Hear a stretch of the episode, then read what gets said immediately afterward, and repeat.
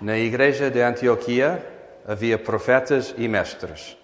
Eram Barnabé, Simeão, a quem chamavam Negro, Lúcio de Serene, Manaim, companheiro de infância de Herodes e Saulo. Um dia, quando eles estavam a adorar a Deus e a jejuar, o Espírito Santo disse: Separem-me Barnabé e Saulo, para que eles vão e comprem a missão para que os escolhi. Eles então, depois de jejuarem e orarem, impuseram as mãos sobre Barnabé e Saulo e enviaram-nos. Toda a pessoa aí como a relva e toda a sua glória como flor da relva.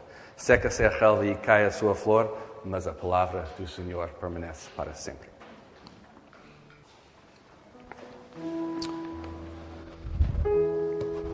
Hoje o meu objetivo é voltar à Igreja de Antioquia e, a partir da palavra de Deus, revelar as nossas convicções como pastores acerca do futuro da nossa igreja. O título do sermão é O Nosso Futuro Está no Ir, com a intenção de continuar a ligar o nosso estudo em Atos com a nossa responsabilidade de pregar o Evangelho em 2020 e além. Os pastores, como aqueles chamados para cuidar do rebanho, têm a responsabilidade de planear o futuro e preparar o povo de Deus para continuar a viver a missão da igreja hoje, amanhã e depois de amanhã. Quero deixar claro que os pastores não estão a usar este texto em Atos 13 para dizer que os futuros planos da Igreja Lapa são divinamente inspirados. Só existe uma palavra divinamente inspirada, que é a Bíblia, a palavra do Senhor. O que estamos a dizer é que planeamos para o futuro não baseado em nós ou a nossa opinião, mas na palavra de Deus, somente na palavra de Deus. Aí encontramos a nossa base. E assim, com esta base, em oração e no poder do Espírito Santo, queremos avançar. Vamos orar. Santo Deus, queremos confiar em Ti em qualquer momento, mas especialmente quando falamos sobre o futuro. Tu sabes a nossa tendência, a minha tendência, de não confiar em Ti e ficar tão preocupados e ansiosos quando não sabemos o que amanhã nos traz. Ajude-nos a confiar em Ti, não olhando para o futuro incerto, mas certo do futuro que Jesus nos assegurou na cruz. Ajude-me neste momento, enquanto estou a pregar, para dizer as palavras que estão de acordo com a Tua palavra. Em nome de Jesus. Oramos. Amém. Uh, sabendo uh, o tempo limitado uh, que nós temos, eu fiz duas coisas esta semana para me preparar. Esta manhã bebi muito café. Não sei porquê, mas café ajuda-me a falar português melhor e mais rapidamente. E a segunda coisa que eu fiz, eu, tinha, eu tive aulas de português com a minha professora Raquel Ferreira. Uh, e foi tão bom, ela, ela deu-me TPC uh, e ela disse que eu tinha de dizer coelho toda a noite. Toda a noite. Coelho. Obviamente não resulta muito bem, porque ainda tenho de praticar esta palavra. Mas graças a Deus, coelho não aparece no meu sermão. Apesar do fato que eu já disse não sei quantas vezes, três ou quatro. Uh, mas voltamos a Antioquia porque encontramos aqui uma igreja missionária que tinha uma grande influência durante o seu tempo. A cidade é mencionada pela primeira vez em Atos 11, quando a igreja de Jerusalém está espalhada devido à perseguição.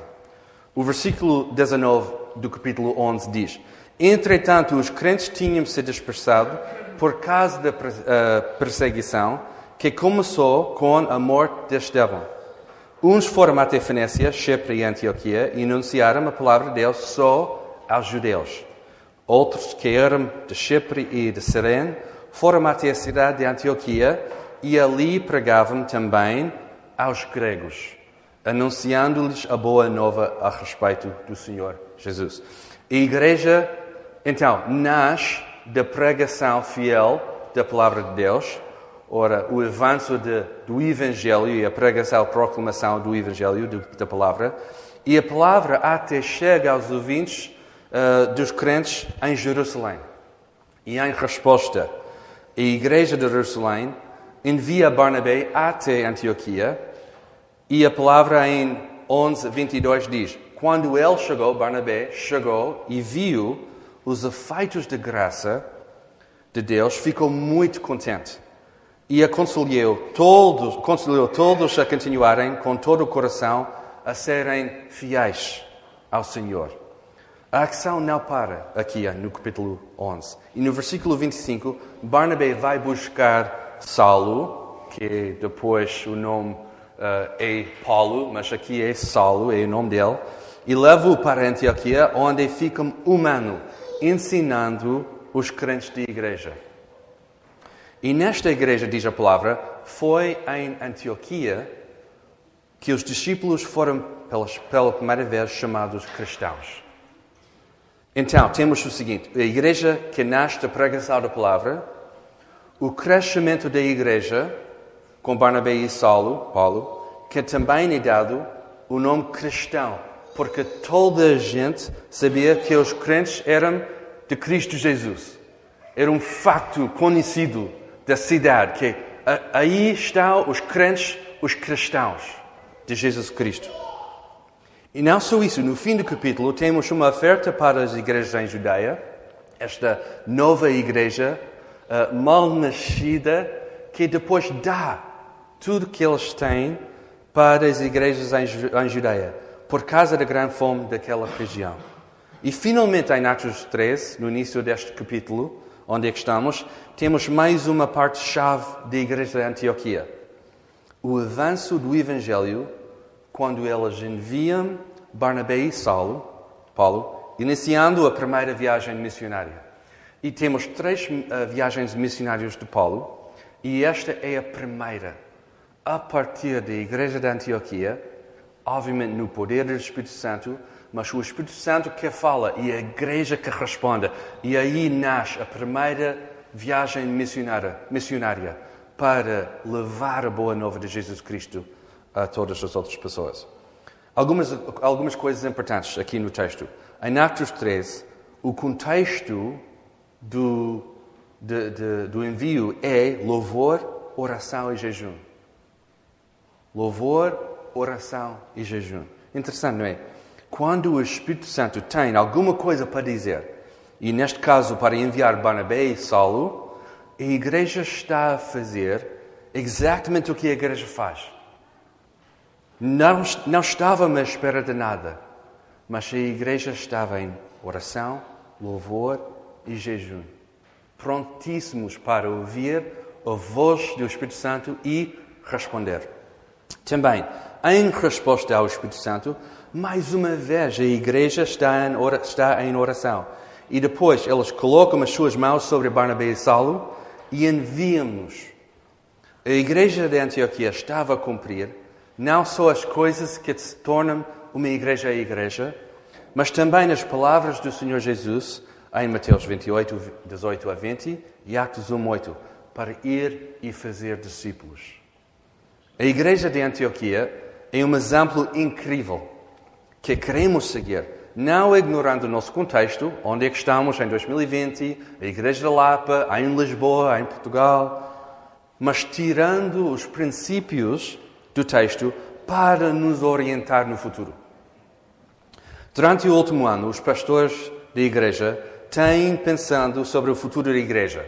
E deixe-me dizer, têm pensando, mas também a ficar em oração e jejum a preparar os nossos corações para o futuro e para ouvir a voz do Senhor enquanto planeamos o futuro desta igreja.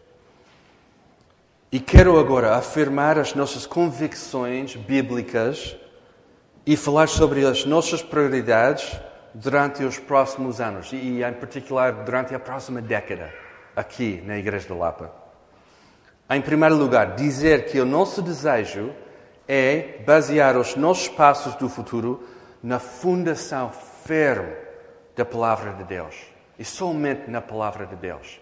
É a palavra que vai dirigir os nossos passos. É a, é a fundação firme da palavra que vai influenciar, que, que vai dirigir, que vai dizer os passos que vamos fazer. Por isso, começamos em Atos 3, para orientar a nossa conversa hoje tenho dois pontos importantes que vão resumir os nossos objetivos durante a próxima década. São dois pontos, são dois pontos que vão resumir o que queremos fazer. O primeiro ponto, queremos promover durante a próxima década um profundo crescimento no Evangelho aqui na Igreja de Lapa. Um profundo crescimento do Evangelho.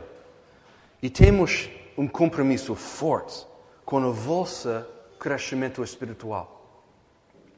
O alvo do vosso crescimento, do nosso crescimento, é a formação de Cristo em nós. Não é? Queremos ver Cristo formado em todos nós. Como vossos pastores, temos responsabilidade de cuidar do rebanho e para cumprir Colossenses 1, 28 a 29, que diz: Anunciamos Cristo a toda a gente, aconselhando e ensinando com toda a sabedoria, de maneira que se tornem perfeitos em união com Cristo. Este é o alvo. Perfeitos em Cristo. A nossa maturidade em Cristo. Não é a maturidade de Tiago, do Filipe, do Marco, mas é de Cristo. Ou também em Efésios 4, 3. Até que todos cheguemos à unidade da fé e ao pleno conhecimento do Filho de Deus, ao homem adulto, à medida completa da estatura de Cristo. É Cristo. Durante os próximos anos, e nesse sentido até Cristo vir, ou a nossa morte, que vem primeiro para alguns de nós mais cedo, alguns de nós mais tarde. Uh, é interessante que antes de 40, não sei, Tiago, se, se sentiste a mesma coisa, antes de 40 nunca pensei sobre a minha morte. Provavelmente o Tiago nasceu a pensar sobre a morte. Né? Mas depois de 40 eu comecei a, pensar mais sobre a, a, a, nossa morte, não é? a minha morte. Mas nesse sentido, até a morte, ou Cristo vir outra vez, queremos continuar a pregar e ensinar o Evangelho de tal modo que produza discípulos de Cristo aqui na Igreja da Lapa. Não vamos aceitar nada menos do que isso. Discípulos de Cristo aqui, formados em Cristo, até o fim. Até o fim, todos os dias. Este vai ser o nosso primeiro ponto. Ver Cristo formado em nós, aqui na Igreja. Discípulos de Cristo. E o segundo ponto que, que encaixa muito bem com o primeiro. Os, os dois pontos vão encaixar uh, os dois. Queremos promover durante a próxima década um compromisso abrangente com a expansão e alcance do Evangelho. Queremos promover um compromisso abrangente com a expansão e alcance do Evangelho. Também temos um compromisso forte com a expansão do Evangelho aqui em Lisboa e além. Ou seja, temos uma grande responsabilidade para pregar o Evangelho no lugar onde Deus nos colocou. Queremos fazer isso como? Queremos abraçar o crescimento do Evangelho, a expansão, em vez de correr atrás de um crescimento numérico, ou seja, crescer em números apenas. A nossa prioridade é a expansão do Evangelho em vez de tentar crescer a igreja de Lapa em números. Uh, crescer a igreja em números não é o nosso alvo. Dito isso, se durante os próximos anos Deus quiser adicionar números, tudo bem, estamos contentes com isso. E, e quando olhamos para, uh, para trás, uh, podemos ver a mão de Deus neste crescimento da nossa igreja. Uh, temos mais pessoas do que ano passado. Temos mais pessoas do que uma década atrás. Isso é muito bom. Deus é muito bom no nosso meio para crescer a nossa igreja em números. Mas este não é o nosso alvo. O nosso alvo não vai ser assim. O nosso plano não é apenas tentar aumentar o número das pessoas aqui, mas continuar a crescer fora. A expansão do Evangelho fora, assim alcançando mais pessoas e novos lugares. E certamente a Igreja da Lapa vai ser uma base estratégica na expansão e alcance do Evangelho. Como Antioquia, a Igreja da Lapa vai ser fundamental para continuar a desenvolver líderes e enviar equipas para começar novos trabalhos, novas iniciativas do Evangelho. Não vamos ignorar, ignorar a nossa influência da nossa igreja, mas queremos usá-la para fazer ainda mais. E esta é uma boa coisa de entender que Deus tem sido tão bom, de dar influência aqui na nossa igreja, de usar a nossa igreja para chegar aos outros, para chegar à cidade de Lisboa, para chegar, chegar além da cidade de Lisboa, para fazer coisas aqui em Portugal e além.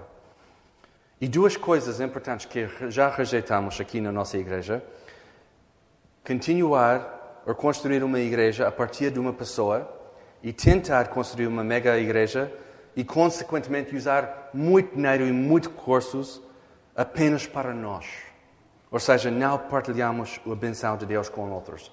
A nossa, o nosso desejo, tal como encontramos na Bíblia, é sim, receber a benção de Deus, mas não ficar, não, não querer ficar com esta benção, mas usar a benção de Deus para chegar aos outros, para deixar Deus usar-nos para continuar a pregar o Evangelho em Lisboa e além, para não ficar com esta benção, mas usá-lo para o avanço do Evangelho. Vamos continuar, por isso, nos seguintes pontos estratégicos. Continuar a desenvolver líderes para o futuro, e acho interessante a maneira como Deus está a preparar mais líderes no nosso meio. Primeiro, o sabático do Tiago, para descentralizar a nossa liderança, e aqui uh, temos mais líderes uh, para responderem no futuro. Uh, e este não é para dizer que Tiago não é uma figura central na nossa igreja, ele é, e ele é incrível neste sentido mas não queremos pôr tudo em cima de Tiago. E neste sentido, o Sabato de Tiago ajudou-nos a descentralizar esta liderança e envolver mais líderes na nossa igreja, desenvolver mais líderes para o futuro. E segundo, durante o Covid-19, a necessidade de maximizar, maximizar os dons das pessoas da nossa igreja. E isto é incrível como Deus tem usado as pessoas da igreja para fazer muito mais do que nós podemos fazer como pastores ou diáconos. Mas Deus está a usar cada pessoa, cada dom, e queremos promover isso, que, que cada pessoa possa continuar a usar o dom de Deus para continuar a fortalecer a igreja e alcançar mais pessoas. Toda a igreja em ação. Toda a igreja. Estamos contentes, mas também queremos fazer mais durante a próxima década. Também posicionar-nos para a expansão do Evangelho durante os próximos 10 anos. O nosso desejo não é parar a nossa boa atividade. E, e deixe-me dizer, sim, porque o Marcos está a falar sobre estas coisas enquanto estamos a plantar uma nova igreja? Sim, porque queremos fazer mais, não queremos parar. Não queremos parar depois de plantar esta nova igreja na margem sul e depois, ok, fizemos a nossa parte mas queremos ter planos para continuar a fazer o bom trabalho do Evangelho e perguntar: Deus, onde é que queremos trabalhar? Onde é que devemos trabalhar durante estes anos? E simplesmente fazer uma boa pergunta. E, e deixe-me dizer: foi o Tiago que colocou esta pergunta a mim. Eu sou missionário no meio da igreja e, e o pastor Tiago que está a colocar esta pergunta a mim. E ele sempre diz: Onde é que o Evangelho precisa de ir hoje e amanhã? Onde é que o Evangelho, nas nossas vidas, na vida da, da nossa igreja, precisa de ir? E esta tem sido uma questão importante enquanto planeamos para o futuro. Enquanto os pastores da igreja estão a planear para o futuro. A, a perguntar onde é que o Evangelho precisa de ir? Deus, mostra-nos, a partir da tua palavra, mostra-nos onde é que precisamos de, de ficar, ir, fazer tudo isso. Neste sentido, estamos a viver o conceito está no ir durante a próxima década. Não é apenas estudar em Actos e, e, ter esta série chamado Está no ir, mas é mesmo agora começar a viver isso, este conceito, durante a próxima eh, década. A dizer, a Igreja da Lapa está no ir, hoje, amanhã e depois de amanhã. Estamos no ir, aqui na Igreja, a fazer discípulos de Cristo e também estamos no ir fora da Igreja, enquanto pregamos, proclamamos, proclamamos e ensinamos o Evangelho aos outros. Queremos também intencionalmente ficar em oração, louvor e jejum durante estes tempos. Enquanto planeamos a próxima igreja ou começamos um novo trabalho, uma nova iniciativa, queremos ter a atitude de oração, louvor e jejum. Queremos continuar a fazer o que a igreja faz para ficar mais atento à voz do Espírito Santo, para depois responder em fé, para tomar o primeiro passo, para ir em frente, para continuar a fazer exatamente o que Deus uh, quer fazer no nosso meio. Tal como em Antioquia, queremos ficar preparados para ouvir a voz do Espírito Santo e responder em fé. Também ficar aberto para todas as possibilidades. Não, não podemos prevenir o futuro, nem sabemos o que amanhã nos traz. Um bom exemplo é este Covid-19. Ninguém estava à espera disso em janeiro. Ninguém. Tivemos planos para este ano e, e não estávamos à espera deste período difícil.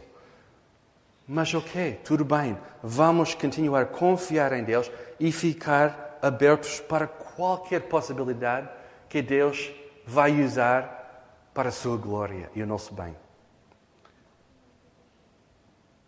Pode ser uma nova igreja. Pode ser ajudar as outras igrejas em Lisboa e além, em Portugal também. Ah, pode ser fazer boas coisas, novas iniciativas. E deixe-me dizer, o nosso desejo é ver uma continuação das boas coisas que estão a acontecer nesta, nesta igreja. E quando uh, estou a pensar sobre estas coisas, penso rapidamente de Ministério das Mulheres. Um ministério muito bem feito neste momento e que, e que tem o, o alcance de, de ver muitas outras mulheres além da nossa igreja ser alcançadas. O ministério dos homens, jovens, adolescentes, toda a igreja pronta e disponível para fazer exatamente o que queremos fazer durante esta próxima década. E deixe-me dizer também as nossas iniciativas de apoiar outros bons programas. Estou a pensar em Crescer com Amigos, uma boa iniciativa da, no, da nossa igreja de uh, fazer este trabalho do Evangelho fora da nossa igreja em parceria com Crescer com Amigos. Assim, alcançando mais pessoas, mais famílias, a ficar presente no meio da dificuldade, uh, com famílias, escolas, professores, uh, com esta nova iniciativa. Queremos continuar a fazer estas boas coisas. E o nosso desejo durante os próximos 10 anos é fazer discípulos aqui na Igreja da Lapa e, ao mesmo tempo, participar na expansão do Evangelho em Lisboa e além. As duas coisas juntas. Não queremos sacrificar um para não fazer a outra. Está bem? Queremos fazer as duas coisas, porque aqui na palavra encontramos em ação estas duas coisas: fazer discípulos e também ver a expansão do Evangelho no nosso meio. Queremos ver um compromisso forte em profundidade e expansão do Evangelho no mesmo tempo, no nosso meio. Será fácil? Não, com certeza que não. Não vai ser. Mas vamos confiar em Deus Pai, com os nossos olhos postos em Jesus Cristo e seguir juntos a direção do Espírito Santo.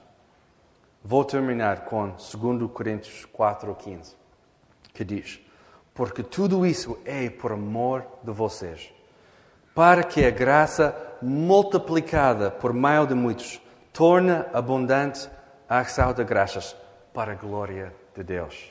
O nosso futuro está no ir. Que Deus nos ajude.